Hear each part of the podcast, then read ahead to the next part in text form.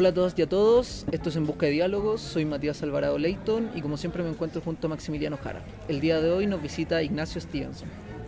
Ignacio Stevenson es licenciado en Filosofía e Historia por la Universidad de los Andes y estudiante en Lenguas Clásicas. Actualmente es profesor de la Universidad de los Andes y director de Tanto Monta. Su interés se encuentra en la influencia de historiadores romanos y padres de la Iglesia en filósofos políticos modernos y la tradición intelectual conservadora, tanto europea como hispanoamericana. Ignacio, como se dijo, es socio, socio, fundador de la editorial Tanto Monta, editorial fundada en el año 2016 como una iniciativa de estudiantes de filosofía para difundir el pensamiento conservador hispanoamericano. Bienvenido Ignacio, gracias por venir. Muchas gracias a ustedes por la invitación. Oye Ignacio, eh, una primera consulta. Antes de partir con la editorial, ¿qué era de ti? ¿Qué, qué hacías? De, ¿Qué hacía Ignacio antes? Yo tuve una biografía intelectual un poco, o sea, todavía breve, pero un poco accidentada. Yo partí estudiando Derecho en la Católica y, Filosofía en paralelo. Y me cambié muy pronto, a los dos años, a la Universidad de los Andes. Y ahí fui compañero de, José Antonio Vidal, mi socio, eh, que también entró tarde a Filosofía porque empezó estudiando comercial. Eh, él hizo las dos carreras y nos hicimos muy rápido, muy amigos. Eh, en ese momento los dos simplemente estudiábamos pero conversábamos harto, nos juntábamos y siempre, digamos, lo que uno tiene que hacer cuando está con un amigo, alegábamos de que algo, algo estaba mal. Y lo que estaba mal en ese momento eh, era que muchos autores que a nosotros nos interesaban, en ese momento a él le interesaba particularmente Osvaldo Lira, eh, los libros que ya están publicados para que se vea quién lleva la batuta aquí en la editorial. A mí me interesaban más autores del siglo XIX, eh, historiadores o políticos conservadores. Y simplemente José Antonio tuvo la, la, la, audacia, la muñeca también de, de, de, querer emprender este proyecto, convencerme para que me meta y, y partimos. Partimos como pudimos. O sea, los primeros años estábamos los dos con dos carreras. Y y la verdad que fue ensayo y error, ir viendo qué publicábamos y qué no, cómo se hacía, dónde se encontraban las cosas, cotizar. Eh, entonces, claro, la editorial parte el 2016, pero la práctica parte el 2019, digamos, con la, la, primera publicación. O sea, ahí es como el momento que salimos a la luz, todos esos otros años fueron de, una, a, a, claro, amiguismo de aprender a hacer. Eh, pero bueno, ahora ya está bastante más consolidado, quisimos profesional, profesionalizarlo un poco eh, y tenemos una directora ejecutiva que funciona muy bien, varios investigadores, nosotros decimos la palabra un poco pretenciosa, pero son cabros jóvenes de humanidades, hay cabros de historia, filosofía, literatura, derecho, eh, que están con nosotros, tenemos formación todos juntos y trabajamos en los libros. Eso es básicamente lo que nosotros hacemos. Super. Ignacio, ¿por qué se llama tanto Monta? Y la segunda pregunta que tengo es si tuvieron referente o esto surgió básicamente de la nada. ¿Cómo, cómo, cómo fue ese proceso? ¿Y el nombre? A ver, el nombre eh, es por... Eh, por varias cosas. Cuando, cuando, nosotros partimos esto, eh, José Antonio es un animal de trabajo. Entonces José Antonio fue a cada biblioteca a hablar con cada uno de los discípulos del cura Lira eh, y en el fondo en un momento él se llevó toda la pega. Fue el héroe del primer momento.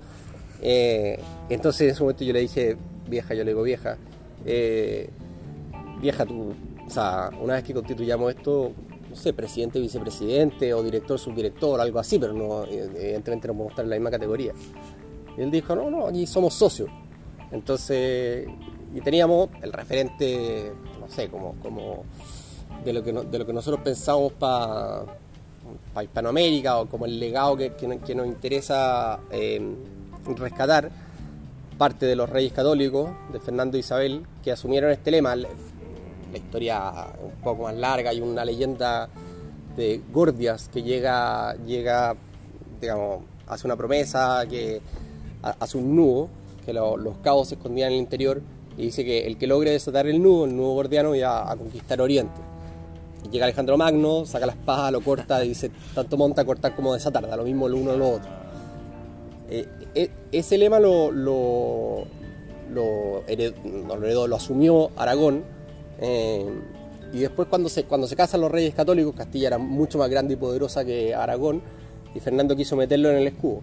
Eh, así como, como tanto monta, monta tanto Isabel como Fernando, lo que habitualmente se conoce, Isabel le paró bastante los carros. El único que pudo eh, reinar verdaderamente los dos reinos fue Carlos V, eh, digamos, de ahí en adelante. Pero, pero sí quedó, quedó como, como en el imaginario popular que tanto monta, monta tanto Isabel como Fernando. José Antonio tenía esta idea de que somos socios, aunque él fuera el que se dio la mayor parte de la pega, o toda la pega en el primer momento. Entonces, bueno, lo asumimos un poco como un guiño a los, a los reyes católicos y también como una manera de funcionar nuestra. O sea, todo lo que nosotros hacemos es de, de, de común acuerdo entre José Antonio y yo. Nunca hemos tenido una disputa. Eh, o sea, basta que uno insista dos veces y el otro cede. Eso es muy agradable. Y referente, yo te diría referentes intelectuales por una parte, eh, que están Abdon Cifuente, me parece que eh, el más relevante, eh, pero después en toda la tradición que lo sigue, o sea, Eduard Sencina, Góngora, Isaguirre, Lira, Juan de Dios Vial, Larraín y Correa, eh, toda como lo, que uno podría llamar como la gran tradición intelectual conservadora. Y referentes prácticos, no los teníamos en ese momento muy en mente, pero de a poco nos hemos ido encontrando con con Finisterra, por ejemplo, eh, con estudios, como, como esa, ese, modo de funcionar como, como, grupos interdisciplinarios, intelectuales, que piensan conjuntamente, trabajan conjuntamente con, con, un suelo común.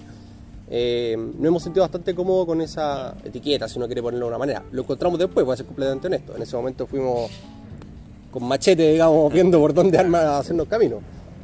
Y sobre el trabajo práctico, porque como tú dices, partieron en 2019. Entonces partieron en pandemia, partieron particularmente acá en Chile, crisis social, crisis económica, crisis política, pandemia. O sea, había una serie de incertidumbre y de problemas en el camino como para tirarse con una editorial con un sello tan característico. Entonces, ¿cómo fue eso?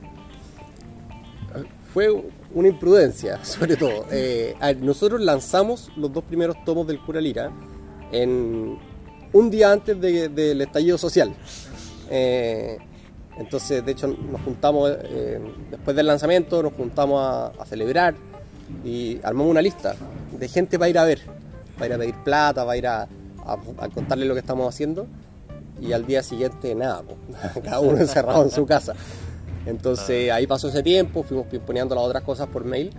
Y de vuelta ese verano nos juntamos eh, eh, José Antonio trabajaba en el ESE en ese momento, la, escuela de negocios de, no, la escuela de negocios, una como eh, escuela de empresarios, digamos, como MBA y cosas así de la Universidad de los Andes. José Antonio trabajaba ahí en investigación y nos juntamos a, almorzar en el ESE, como grandes señores, diciendo aquí sí que ya ahora vuelta al verano, nos vamos a estar con todo el mundo, vamos a conseguir muchísima plata. Y llegó la pandemia, entonces de vuelta a encerrarnos. Eh, digo, fue una imprudencia, pero la verdad que las cosas han ido saliendo. O sea, mucha gente empezó a saber de este proyecto. Mira, si yo soy completamente sincero con ustedes, nosotros nunca imaginamos lo que iba a vender Osvaldo Lira. O sea, nosotros cuando empezamos a ver las ventas nos sentíamos baladit, digamos. O sea, no, no podíamos creer que nos estuviéramos sosteniendo con, este autor. Eh, que pensamos que era un nicho mucho más chico y después nos hemos encontrando con que estudiantes de humanidades chicos, digamos, como que se han enfrentado a la idea de este pensador puede ser interesante. Incluso José Antonio, que es el que hace los pedidos, eh, cuenta digamos, los envíos que, le va tocando hacer, entonces uno se va encontrando con ya, Concepción, Viña, interesante, Punta Arena, Arica, Polonia, Estados Unidos, y realmente yo no sé cómo, cómo llegamos a un lado, digamos, pero, pero bueno, se llega. Em, y, tuvimos una, suerte enorme también, en que se sumó la, María Jesús Solórzano, que es la directora ejecutiva, eh, que, ha llegado, que, ha llevado muy bien todas las cosas, y junto con ella un grupo de, humanistas chicos, digamos, pero, pero muy, muy talentosos. Pablo y la Teresita Jordán, eh, Juan Pablo Cafena, o sea, son, en este momento somos 17 que estamos en, Tanto Monta y es simplemente yo diría un grupo extraordinario Alejandro Cifuentes, uno que se, que se metió en los primeros tiempos, ahora es presidente de la Federación de la Universidad. Una mala decisión a mi juicio. Preferiría que estuviera trabajando más en Tanto Monta, pero bueno, la ambición política a veces puede más. Eh, tuvimos esa suerte. Tuvimos muy, muy, eh, gente muy buena que se metió a trabajar con nosotros, un poco que confió en el proyecto, que lo hizo propio y, y ahí agarrando vía en base a la gente que iba entrando. Y respecto a las características, ¿cómo podrías describir el proyecto de Tanto Monta, la editorial, para, para nuestro oyente? Y también, que ya lo has mencionado un poco, eh, ¿cómo se financia esto? ¿Cómo lo han hecho? A ver, somos, somos una, una, editorial no editorial nosotros, porque tenemos como dos almas. Por una parte, eh, la, nuestra preocupación fundamental es la gente que está con nosotros. Eh, y es un, como en una, en una doble vertiente, en el sentido de que cuando José Antonio y yo salimos de, de filosofía, nos enfrentamos con lo que habitualmente enfrenta un estudiante de humanidad recién salido que hay que hacer clases en un millón de lados, digamos, uno pasa en la micro preparando clases de un lado para otro, después en la micro de vuelta corrigiendo pruebas y, digamos, la espalda ya no da de todas las pruebas que ya en la mochila. Y en eso queda muy poco tiempo para estudiar, muy poco tiempo para, postular a, algún estudio de, posgrado. Entonces nosotros dijimos, claro, hay, que hacer algo para, para, ayudar a la gente que está en, posición, en una posición como esta. Y por otro lado, eh, el grupo de amigos que tuvimos José Antonio y yo en la carrera fue fundamental. yo creo que todos los temas que son centrales para nosotros hoy día de estudio, de interés filosófico o cualquier otro tipo, surgieron de esas conversaciones. Nosotros hicimos eh, un paseo a un campo, eh, cada dos meses más o menos, a estudiar y a conversar, a echar la talla, y, y de ahí, digamos, surgieron todos los temas que a nosotros nos interesan ahora. Entonces, como recrear ese ambiente, fue una de las cosas que nosotros dijimos, esto es importante para gente que esté fuera de filosofía de la Universidad de los Andes, aunque un, un ambiente más bien chico. Eh, y e, e, ese fue, el, como el impulso que nos, que nos llevó a, crear esta, esta nueva figura de los investigadores, en el fondo son cabros jóvenes de humanidades que vienen a trabajar con nosotros, pero que tienen como tres bloques o tres tres escalones, si no quiere. Aparte, trabajando con nosotros dos años en la pega estrictamente editorial. Eh, y tenemos una vez al mes una formación en que leemos algún texto, lo comentamos, a veces invitamos profesores. Eh, además de otra instancia formativa, hay una convención anual, hay una jornada en invierno, pero esos son dos años. Y una vez que se terminan esos dos años, si es que quiere la persona, pasa a un siguiente nivel, por así decirlo, que se deja la pega em, como, como, de manufactura de libro, em, se le paga un sueldo equivalente al de un buen profesor hora, digamos, em, y se, se, le, se, le, se le exige una formación ya no mensual, sino quincenal, y se le, se le da tiempo para que él estudie sus propios temas, temas ligados a lo que le interesa a la editorial.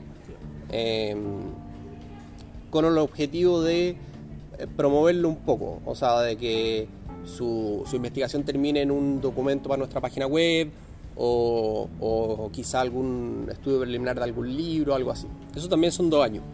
Y el último año, una vez que, ya salen de la carrera, la idea es pagarle a esa persona un sueldo de mercado em, para que se dedique casi exclusivamente a preparar una excelente postulación a la universidad que prefiera, con el tema que prefiera. Aquí sí que no nos interesa en absoluto que sea, o sea, tenemos gente que quiere dedicarse a, la historia intelectual del mundo antiguo, gente que quiere dedicarse a Medio Oriente, gente que quiere dedicarse a Chile y, digamos, ningún problema.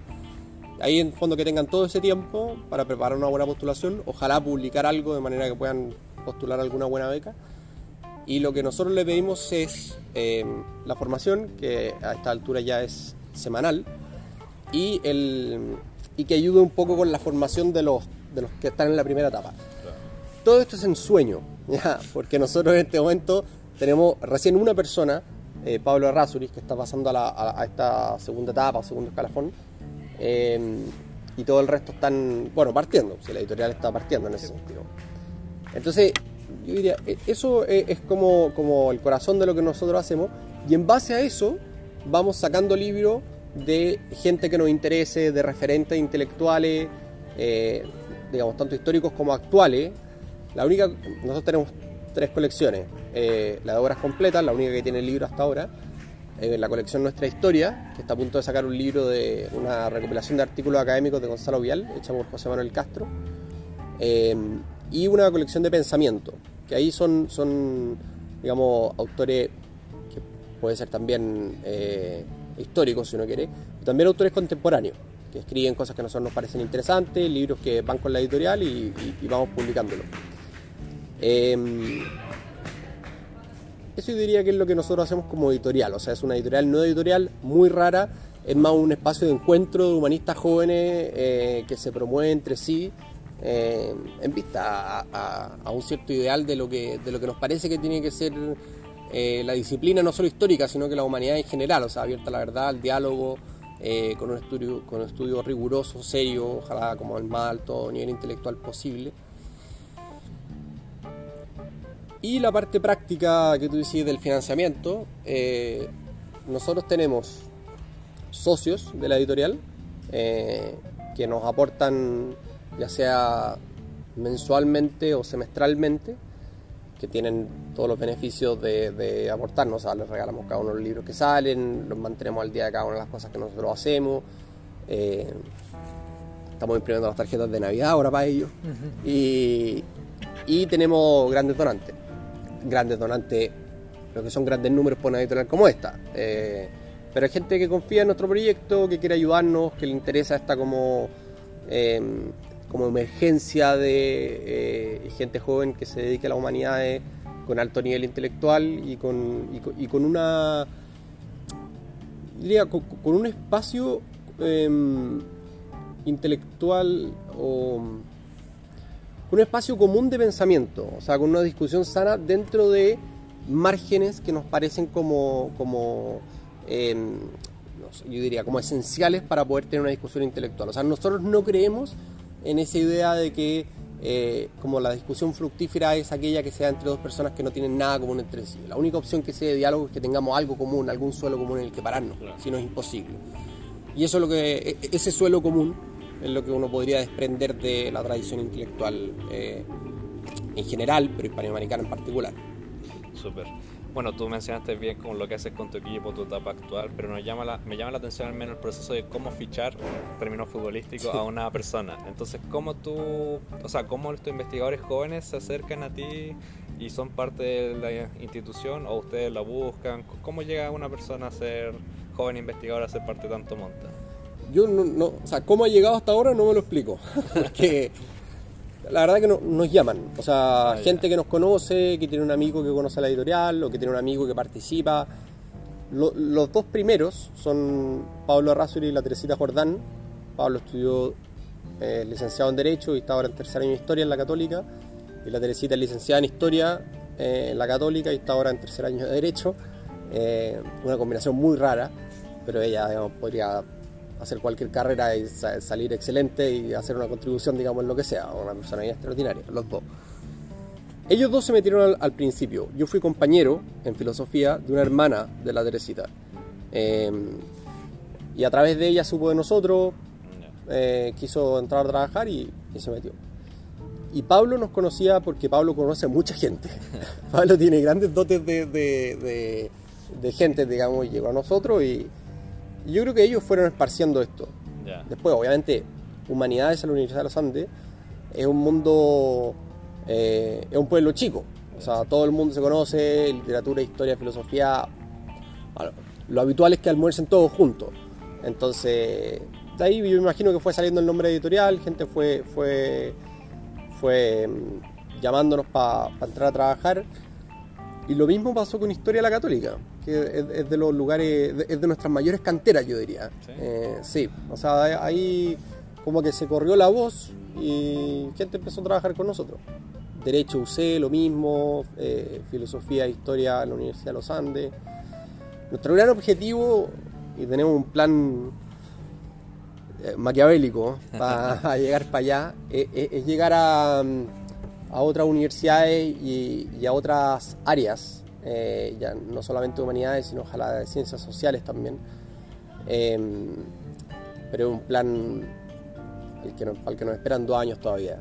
Por ahora estamos consolidando lo que tenemos. Y Pero tú dices sociología, psicología. Sociología, psicología, antropología, ciencias políticas, sí. Parece, nos parece un esquema muy interesante de pensamiento. Nosotros, uno de los autores que más leemos y comentamos es Pedro Morandé, ahora estamos editando un libro de Carlos Cousiño, Razón y Ofrenda. Y toda esta, esta vertiente que fue fuerte en Chile, Eduardo Valenzuela también, de sociología de la cultura, eh, es importante para nosotros, nos parece, nos parece un enfoque muy rico para incorporar. Algo similar desde la historia, pero Isabel Cruz, por ejemplo, un referente importante también para nosotros. Eh, y nos parece que- que se puede aportar desde esa perspectiva a la gente que, tenga más interés teórico, porque estas carreras eh, de ciencias sociales hay, hay una pata teórica y hay una pata, digamos, práctica, estadística, matemática fuerte también, eh, que a nosotros, siendo completamente sincero, nos interesa menos. O sea, nosotros no queremos como ver la en- encuesta electoral eh, que más le achuntó. Ya, nos queda un poco lejos, ¿no? nosotros tratamos de no meternos nada en contingencia. Pero sí la gente que tenga una pata más teórica de ciencias sociales en general, digamos, ciencias políticas, antropología, sociología, nos parece que aportaría mucho al tipo de conversaciones que tenemos dentro de la editorial. Empezar a diversificarlo aún. Sí. No, y, tam- y también una cosa que eh, otra vez conversaba con una amiga socióloga que decía, a mí me hubiera encantado tener lo que ustedes tienen cuando estaban en la universidad. Eh, queremos llegar a esa gente, queremos llegar a esa gente que espera tener algo como esto en la universidad. Nuestro gran desafío, junto con, con- por eso digo que a dos años, porque nuestro gran desafío junto con esto, con diversificar hacia otras carreras y otras universidades, es llegar a regiones también. Ahora estamos em- empezando recién una, eh, un nexo con, con Viña del Mar. Eh, hay un investigador nuestro que está ahora trabajando allá, es profesor en un colegio, y, y otro muy amigo que también está, está trabajando en Viña, entonces con ellos queremos empezar a armar la, la primera, la primera pata en, en- en- en otros territorios, como se dice. Empezar a descentralizar. Sí, Oye, eh, bueno, ya adelantaste un poquito de esto, pero ya confesaste que partir por el padre Osvaldo Lira fue una decisión más bien de tu socio que, que tuya, está la- el interés intelectual ahí, pero al sacar esta obra, una de las razones, o sea, como tú dijiste, lo discuten todo, ¿por qué el padre Osvaldo Lira? Y de segunda, ¿qué fue lo atractivo de, de este pensamiento intelectual? A ver, fue José Antonio, pero no, no quiero echarle toda la culpa a José Antonio. O sea, eh, yo estudié Derecho dos años en la Universidad Católica, los hijos de Osvaldo Lira, digamos. eh, y estudié con un discípulo suyo que se llama José Joaquín Ugarte. Fue ayudante suyo durante cinco años. Eh, y él nos habló mucho de, de Osvaldo Lira, en ese momento éramos ayudantes, éramos dos ayudantes, digamos, y nos hablaba constantemente de él, particularmente de la ontología de la ley. Eh, y la verdad que cuando yo estudiaba Derecho, eh, con una vocación irremediablemente filosófica, eh, me pareció que era, un modo de abordar la teoría del derecho eh, notable, porque, porque era muy metafísica, muy honda. Osvaldo Lira tiene una definición de ley que es la naturaleza del efecto en cuanto a principio de subordinación a su causa, que a un abogado le suena completamente ridícula, digamos, pero que a mí me hizo todo el sentido. Entonces me pareció desde ese momento un personaje interesante. Eh, José Antonio, eso, eh, me parece que el, libro con el que partió fue Nostalgia Vázquez de Mella. Eh, y por alguna razón llegó a nuestras manos un libro de dos periodistas, que ahora no me acuerdo los nombres, que se llama Biobibliografía de Osvaldo Lira. Eh, y contaba una serie de anécdotas y, y, y- y, digamos, cronológicamente, pero también cómo fue sacando cada uno de los libros, cuál era su interés al, momento de, publicarlo. Eh, y claro, simplemente pare- pareció un, intelectual de primer orden que lo que nosotros veíamos era que era una gran caricatura. O sea, Osvaldo Lira, ¿quién es? Un pura eh, franquista, digamos, extremo. Enemigo de todo el mundo, y esa parte es verdad. Enemigo de todo el mundo. Uno de los, de, los, cuentos con los que llegamos a Osvaldo Lira es que eh, Juan de Dios Vial Larraín editó un libro en su momento, publicó un libro que se llama Metafísica Cartesiana. Y al, momento de publicarlo, Osvaldo Lira le quitó el saludo, eh, porque Descartes no puede dar metafísica, digamos, está, está divagando fuera del tiesto. Entonces, este, este tipo de cosas nos llevaron a decir, ¿qué es lo que escribió esta persona? Y nos encontramos con 10 tomos, en la que tiene lo que está proyectada la obra completa, cada uno de entre 500 y 600 páginas. Eh, entonces, claro, si es que es así, eh, cuatro tomos de estética, dos de teoría política, dos de teoría de la historia, dos metafísicos, varias cosas de teología. Si uno dice, es que este cura escribió tanto y con tanta profundidad, no, tiene que ser algo más que un cura franquista. Claro, ¿ya? claro. Eh, efectivamente, era cura y era franquista, eso, eso no es ningún, nosotros no lo negamos. Pero, pero sí nos parece que, que, un pensador que tiene que ser conocido eh, no solamente por una, por una posición política del momento, digamos, y que es una persona que además influyó mucho en, en- como formador, la generación que tuvo. Y acá, esto es una, eh, un- una tesis en construcción, si ustedes quieren, pero Osvaldo Lira tiene una idea de que la tradición es la metafísica de las naciones. Y si uno se acerca al tipo de aproximación que tienen los historiadores de, esta amplia generación, eh, Eizaguirre, Góngora, sino que va particularmente en Sina también, eh, ve constantemente como un intento de comprensión histórica sobre qué es aquello que llamamos tradición. Eh, a, a la hora de ver algo así como una como un alma histórica, si uno quiere, para no poner en esencia un término muy fuerte, ¿cierto? Pero, y me parece que e- esta, esta como aproximación histórica que tienen estos, estos, historiadores eh, alcanza fundamentos filosóficos en el pensamiento de Osvaldo Lira. Y eso nos pareció muy interesante, o sea, como una pieza teórica importante, porque era amigo de, de Jaime Aguirre, por ejemplo. Eh, una pieza teórica importante a la hora de, a la hora de, de entender un poco el pensamiento más robusto, me parece a mí, que- que- que existió en el, en el siglo XX. Osvaldo Lira tiene, yo voy a, voy a hacer solo un, un aviso publicitario. Osvaldo Lira tiene un artículo eh, que se llama La Tradición, publicado en un libro de homenaje a Jaime Aguirre, que no me acuerdo si está en el tomo 2 o 3 de las obras completas que nosotros editamos. Es un artículo corto, pero, pero notable, digamos. O sea, que, que- que permite como, como abarcar filosóficamente un tema que es central eh, y que en él me parece que está muy bien explicado. Nosotros estamos, yo te diría, mi socio me mata con esto, ¿ah? pero después le regalo unos chocolates. Eh, yo te diría que Osvaldo Lira no es el, el- el pensador que, que a nosotros nos representa cabalmente, porque no hay ninguno que lo sea tampoco. Por eso en este momento estamos como un poco apurados, por así decir, eh, por sacar otros autores. Estamos trabajando Vial, estamos trabajando Alberto Edwards y el gobierno Manuel Montt, eh, porque no queremos ser la editorial del cura Lira, por más que sea un pensador importante. O sea, nosotros vemos esto a, a- a 20 años plazo, 50 años plazo, digamos. a- yo tengo una tía que, que- que trabaja en el mundo editorial también, eh, en la Universidad Alberto Hurtado. Y mm, ella dice que el, el número áureo para una editorial son 80 títulos. Cuando nosotros tengamos 80 títulos, podemos ser la editorial de algo, digamos. Ahí pueden poner la etiqueta que quieran, pero no, pero no por la contingencia histórica que fue el primero que sacamos.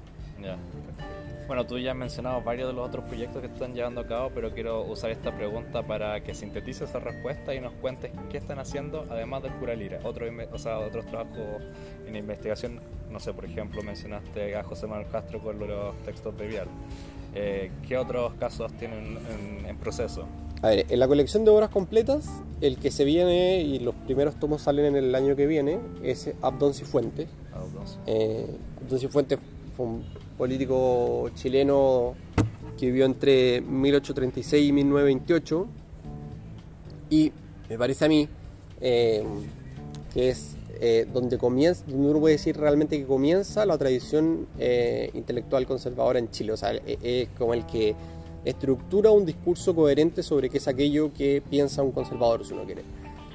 Y la obra, que es excelente, consta de los dos tomos de las memorias, tres tomos de discurso parlamentario y de otro tipo, eh, y un tomo de miscelánea, digamos, cartas y otros documentos.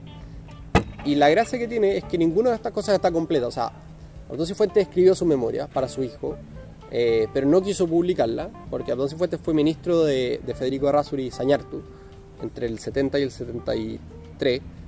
eh, y, digamos, se peleó fuerte con Errázuri. Eh, pero era amigo de la familia por, por otra vía, porque Crescente Errázuri, medio hermano de Federico. Entonces, como le pagaba muy fuerte lo de Errázuri, no quiso publicarla. Y en el centenario del nacimiento, su hijo José María Cifuentes Gómez, que fue el que lo sucedió en la cátedra de Derecho Constitucional en, en la Católica, fundada por él, eh, por Antonio Cifuentes Espinosa, digamos, eh, publicó para el centenario las memorias recortadas en la editorial del nacimiento. Entonces nosotros fuimos a, a ver el manuscrito eh, y vimos efectivamente cuáles eran los recortes y dijimos, bueno, hay, hay que publicar la íntegra. Ahora ya no, no, no creo que nadie de la familia Razo tenga problemas con nadie de la familia Cifuentes, digamos. Eh, y de los discursos hay tres, hay tres ediciones distintas, ninguna de las cuales está completa. Entonces queremos hacer la, si uno quiere, la edición canónica de Cifuentes. Ese es un proyecto grande. Eh, después dentro, eh, la colección Nuestra Historia, esta este que comentábamos de Gonzalo Vial, el siguiente que viene es uno de Alberto Edwards, el gobierno Manuel Montt, eh, y después los tomos de, de El Portales de Encina. Ah, Que además vamos a publicar un pack portales, digamos, porque Encina, eh, em, Ramón Sotomayor y Carlos Boca. Esos tres portales vamos a publicar. Y em, en la colección Pensamiento, los más cercanos son un libro que se llama Lecciones de Filosofía de Gonzalo Letelier, un profesor que enseña en la Universidad de los Andes. Em, un, un libro de- del sociólogo Carlos Cousiño que se llama Razón y Ofrenda, eh, que lo publicó el ISUC en su momento, eh, el 90 me parece, y eh, el libro Cultura Chilena de Hernán Godoy, una generación antes a esta, a esta camada, digamos, Morandé, Cousiño, eh, Valenzuela. Eso yo diría que es lo más, lo más cercano. Hay otro proyecto, pero, pero que, digamos, ya es mucho lo que estamos prometiendo con poco, Sí, un poco en las manos, entonces el otro lo vamos a dejar en suspenso por el momento. Perfecto. Fantástico. Oye, respecto, bueno, ya hemos hablado harto del autor y del pensamiento conservador, pero ¿cuál crees tú, o en realidad, en tus palabras, cuál podría ser una buena definición para quien nos escucha sobre el pensamiento conservador chileno de esa época? ¿Y cuáles crees tú que son sus principales referentes? Ya, es una pregunta complicada porque es un tema al que le he dedicado como bastante tiempo, lectura y, y- horas de insomnio. Eh, Susana Gammuri, eh, que es la que me parece que más eh, certeramente se ha dedicado a este tema, eh, dice que es, difícil hablar de- del, del conservadurismo porque eh, como no acepta una definición eh, fácilmente. Yo creo que tiene razón parcialmente. Eh, el conservadurismo no es una ideología política, tampoco una, mera como actitud ante la vida, así como un Matata, digamos, pero, pero me parece que son ciertos principios eh, filosóficos que sirven como de lente para leer la realidad, pero que permite muchas concreciones eh, históricas o contingentes diversas que pueden seguir llamándose conservadoras. Yo- diría, por decir aquí como abuelo de pájaro, pero cuatro cosas que, que, que parece que son pilares del pensamiento conservador. El primero es la idea de que, em, de que Edmund tiene una frase que dice que es, tan difícil la, ciencia de gobernar hombres eh, que no basta toda la experiencia de un hombre, por muy vivaracho que sea, no lo dice con estas palabras, eh, no basta toda la experiencia de un hombre para enfrentarse a ella, ni tampoco toda la experiencia de toda una generación, sino que se tiene que acopiar experiencia de di- distintas generaciones. Por eso creo que Chesterton es el que tiene alguna frase que dice algo así como que la tradición es una democracia donde los muertos participan.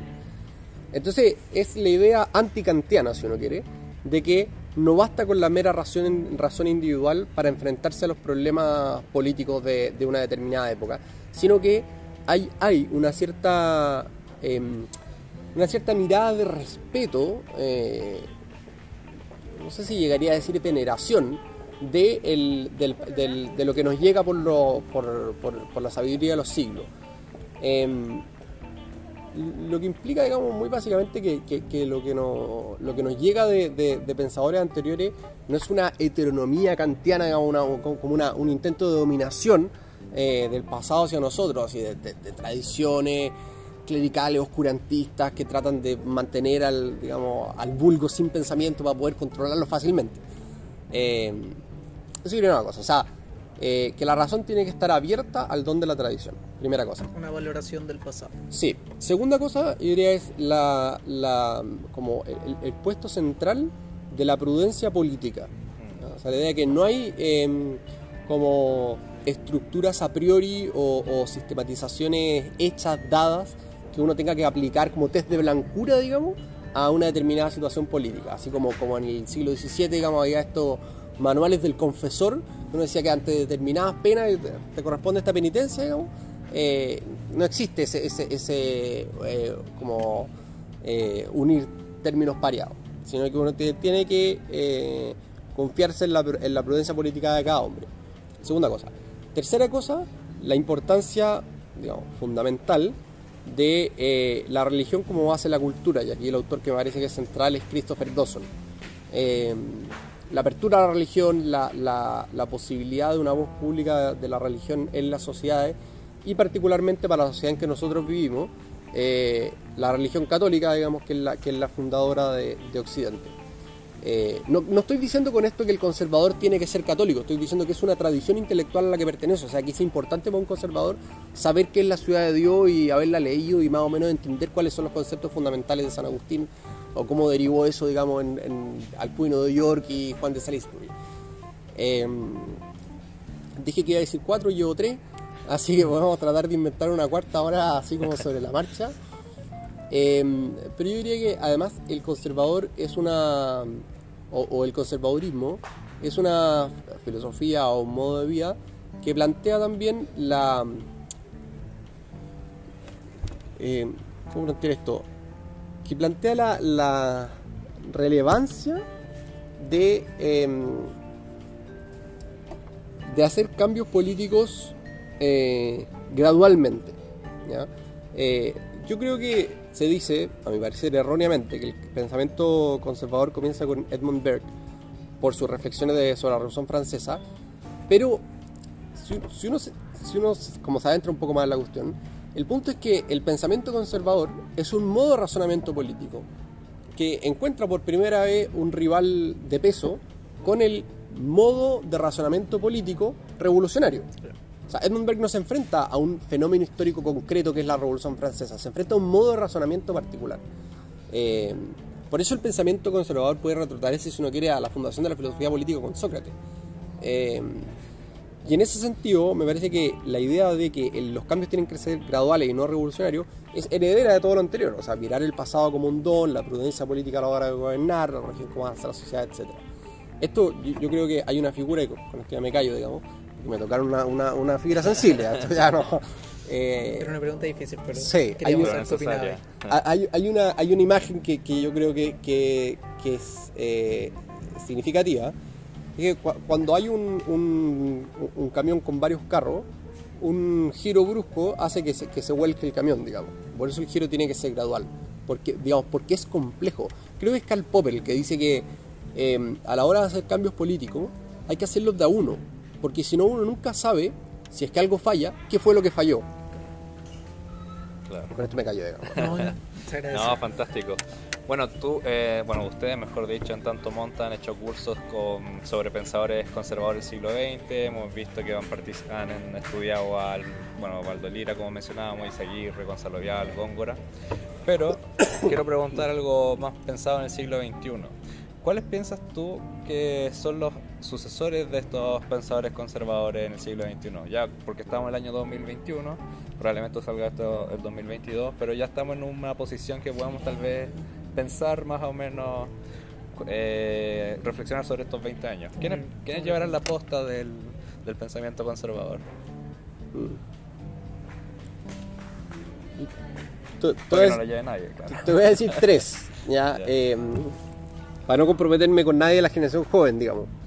Aunque obviamente hay, hay, hay- hay gente que no, que tiene su propio peso específico. Pero yo creo que Bernardino Bravo, Bernardino Bravo Lira, es un pensador de primera categoría. Eh, no, solo un historiador competente, es un pensador de primera categoría, que yo creo que, que- tiene penetración en, lo- en los asuntos políticos, digamos, visto históricamente, obviamente. Después Isabel Cruz.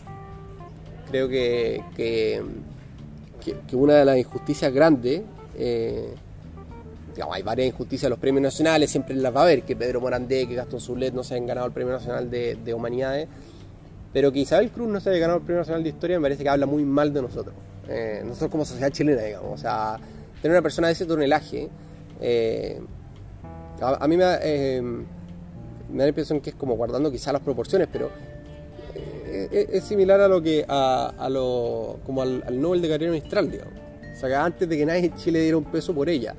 Eh, Parra tiene una idea, un poema algo así como, como que a Gabriela le dieron el Nobel, a no sé quién el premio Cervantes y a mí todavía no me dan el, premio el premio municipal, ¿ya?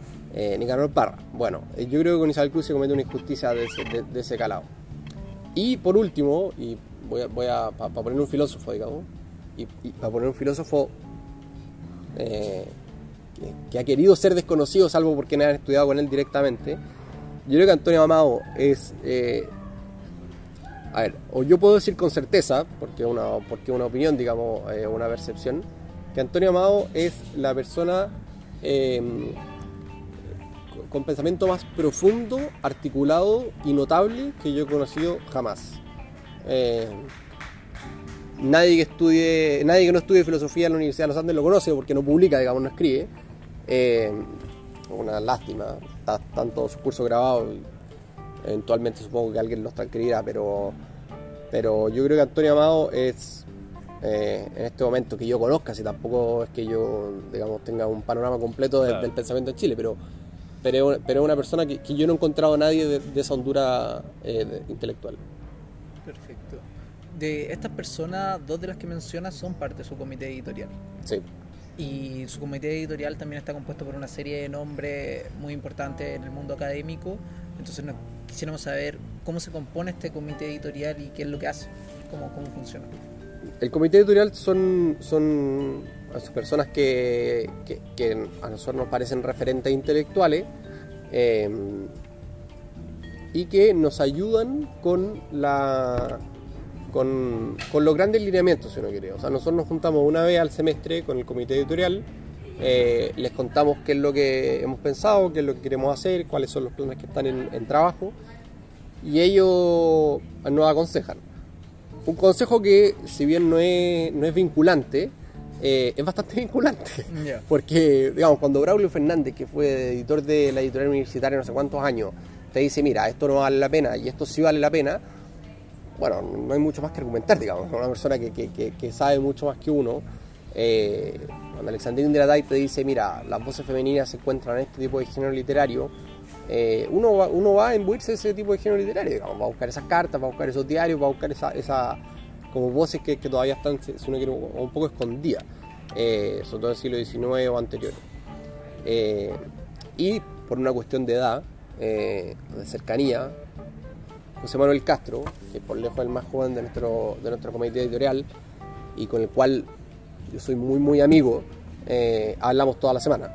O sea, cada vez que José Manuel ve algo que puede ser interesante para nosotros, nos lo manda. Cada vez que hay que tomar una decisión importante, le preguntamos antes a ver qué opina. O sea, es una voz que a nosotros nos parece como central a la hora de tomar cualquier decisión. Claro, bueno, invitado por nosotros también, como Sí, ya mencionamos. estuvo, estuvo entrevistado. Buena, gran entrevista. Bueno, eh, Ignacio, hemos hablado de un par de preguntas. En tu, bueno, tu- en tu exposición hablaste ya de un par de preguntas que teníamos acá, así que yo creo que vamos a avanzar un poco. Y eso nos lleva a la siguiente pregunta. Eh, bueno, en tiempos de donde esta ideología, la conservadora, eh, tiene tantas críticas, ¿cuál sería el aporte del conservadurismo según tu visión para el siglo XXI? Mm. Eh, salvar los muebles. no, yo diría, o sea, primero eh, la filosofía conservadora, Claro. eh, o sea, yo creo que es la... A ver, es que no, no, no, no me parece que, que- que esté que, que uno pueda poner esto tampoco creo que haya sido el espíritu de tu pregunta pero no creo que uno deba poner esto como habitualmente se hace en términos políticos así como, el, conservadurismo se enfrenta con es un modo de razonamiento político que puede existir en distintas tiendas, digamos, eh, pero que sin el cual no, nos aventuramos a, cualquier utopía, digamos. Eh, una nación sin, conciencia del pasado, dice Mario Góngora, eh, se entrega a cualquier utopía o simplemente vive al día. Yo creo que es el problema que, muchas veces nosotros tenemos, o sea, la no solo el no conocimiento, sino la, no incorporación de nuestro pasado, eh, digamos, termina siempre pasando de la cuenta. No solamente por la, por la frase manoseada, digamos, de que los pueblos que no conocen su historia están condenados a repetirla, sino que además hay, una cuestión que es que, se juega con, la felicidad de las personas. Si, uno analiza, por ejemplo, el pensamiento marxista, eh, de Marx propiamente, no, no, las distintas derivaciones que han habido después. Eh, incluso con Lenin, tiene, una, tiene una, complicación práctica. Eh, que es lo que que es lo que se ve muy gráficamente en, la frase del Che Guevara en, que importa el destino de un hombre, que importa el destino de un pueblo, que importa el destino de muchos pueblos y lo que está en juego es el destino de la humanidad. Claro, lo que pasa es que el pensamiento marxista se enfrenta a una cuestión, que es que el hombre está alienado y por lo tanto no es libre y no es hombre y no es feliz, digamos, no es autoconsciente, no, no es propiamente hombre. Ya, es un problema similar al con el que se enfrenta Rousseau. Eh, siendo así, el proletario no tiene, está alienado porque como solo está pendiente de, sobrevivir, no puede, digamos, tener ninguna autoconciencia de, de, él como hombre, eh, como ser humano, como persona.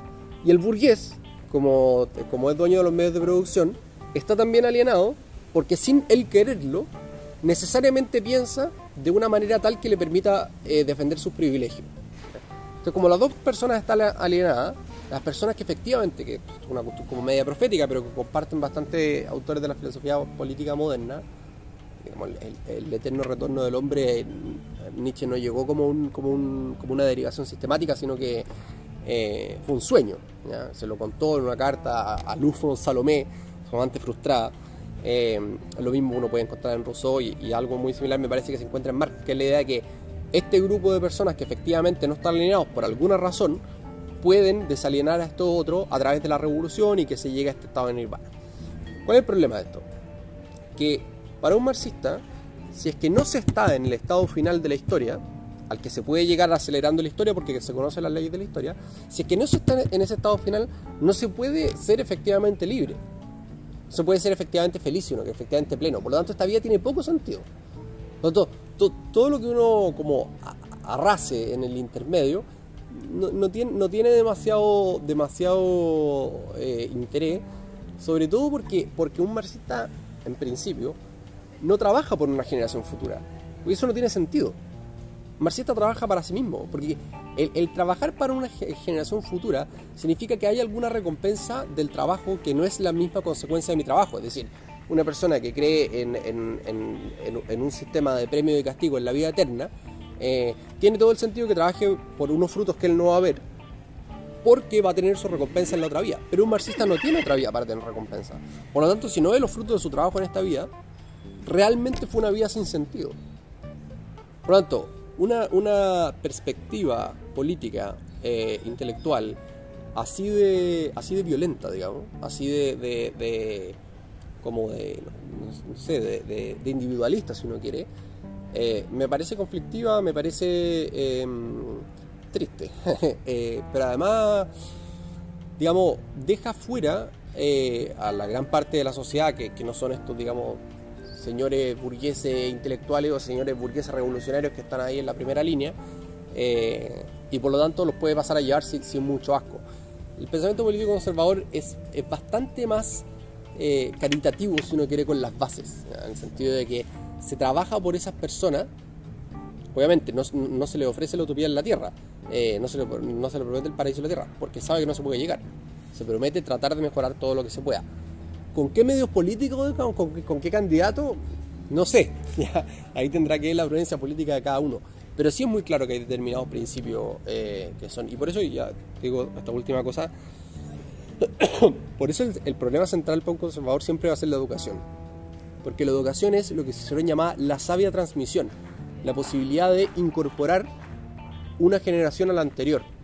esta frase de Bernardo de Chartres de somos enanos parados en hombros de gigantes, es justamente eso, o sea, justamente que a través de la educación, y por eso, por eso toda la educación, eh, digamos, desde el debate de Sócrates, Platón, hasta el comienzo del siglo XX, se basó en la transmisión del trigo y el cuadrillo, digamos, la educación retórica. Esto, es el tema central en el que se enfrenta cualquier pensador eh, de talla. Hasta el siglo XX dijimos, no, mejor a- aprendamos química y tengamos 16 ramos en el colegio y tengamos clases hasta las 4 de la tarde y terminamos con mucha información, pero con poca formación. Ahora, bueno, dijiste que estabas esquivando un poco el tema político y la contingencia, pero ahora llevándote a la contingencia, ya para, te- para ir cerrando, eh, el ser conservador o el tener un pensamiento conservador hoy en día puede ser problemático respecto a lo que ha pasado en nuestro país en el último tiempo. O sea, estoy pensando que por X o Z razón, eh, un estallido social, hay una demanda de cambios sumamente importantes, estructurales, si los quieres llamar en, en algunos casos, y se ha, se ha menospreciado o, o se ha cuestionado por lo menos bastante a la tradición. Estoy pensando en la tradición política, en la tradición legal, en la tradición en, en su amplio espectro. Entonces, ¿cómo, cómo defender la postura conservadora o, o cómo valorar la postura conservadora en un momento así, donde la contingencia grita y explota por, por cambios fundamentales y cambios más bien radicales? Claro, eh, es que eh, no se oponen. O sea, un pensamiento conservador, una filosofía conservadora, perfectamente puede estar a favor de cambios estructurales. Si no, digamos, eh, los conservadores tendrían que seguir defendiendo la monarquía. No es mi caso. Eh, no, no es mi caso, tampoco soy un, un demócrata furibundo, digamos, me parece que es el sistema que tenemos y, y- y tenemos que operar con esto. Eh, Churchill, lo mejor claro. que hay hasta que aparezca alguno. Efectivamente, el peor sistema a excepción de cualquier otro, eh, a excepción de todos los demás. Y además, yo te diría que, eh, que para un conservador es perfectamente válido ser crítico de la tradición. Siempre y cuando sea una, tri- una crítica eh, que haya comprendido previamente lo que pasa. O sea, no es que eliminamos el pasado simplemente porque es pasado. ¿ya? Porque es una visión dogmática digamos, que no resiste ningún análisis. Pero que si uno es comprendido los últimos, ponle el número que queráis, pero 30, 40, 50 años, eh, uno dice, mira, esto me parece que se hizo mal. Si uno borra todo un plumazo, ya, digamos, ahí hay, hay- hay, me parece, sesgos de dogmatismo, de dogmatismo que, son, complicados. Pero si uno dice, en todas estas cosas, me parece que hay una, un, rumbo mal tomado, previo a una comprensión de lo que ocurrió en ese momento, me parece que es completamente compatible con un pensamiento conservador. Yo, que, eh, digamos, me, adscribo a la filosofía conservadora, si uno quiere, eh, soy sumamente crítico y borraría, digamos, pero de- de- de- de- desde, desde la primera sangría, eh, las decisiones que se han venido tomando en educación desde, desde finales del 19 y comienzo del siglo XX. Eh, pero porque creo que se tomó un mal rumbo. Porque creo que el problema no es que tengamos dos o cuatro horas de química, digamos. Creo que el problema es que dejamos de concentrarnos en lo que efectivamente es central en la educación. Creo que si no se recupera la educación eh, retórica, digamos, que, que- cristalizó Quintiliano, eh, vamos a seguir de tumbo en tumbo sin entender nada lo que estamos haciendo. Bueno, y así llegamos a nuestra última pregunta. Esta ya un clásico en toda la entrevista y que básicamente te incita a reflexionar y proyectarte en el futuro eh, y ser como una fuente, como lo hablamos antes de iniciar la entrevista. Es ¿Cómo te gustaría ser recordado o cómo le gustaría que tanto Monta fuera recordada ya en 50, 60 años? Su legado. ¿Cuál sería su legado? Eh,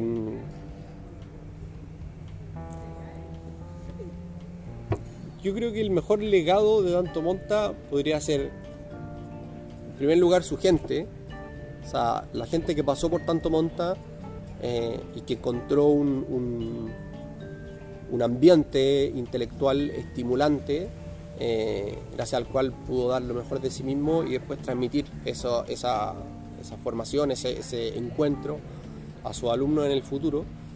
Y después eh, me encantaría que Tanto Monta fuera una, una, un estímulo para que, para que existan muchísimas otras cosas de este estilo.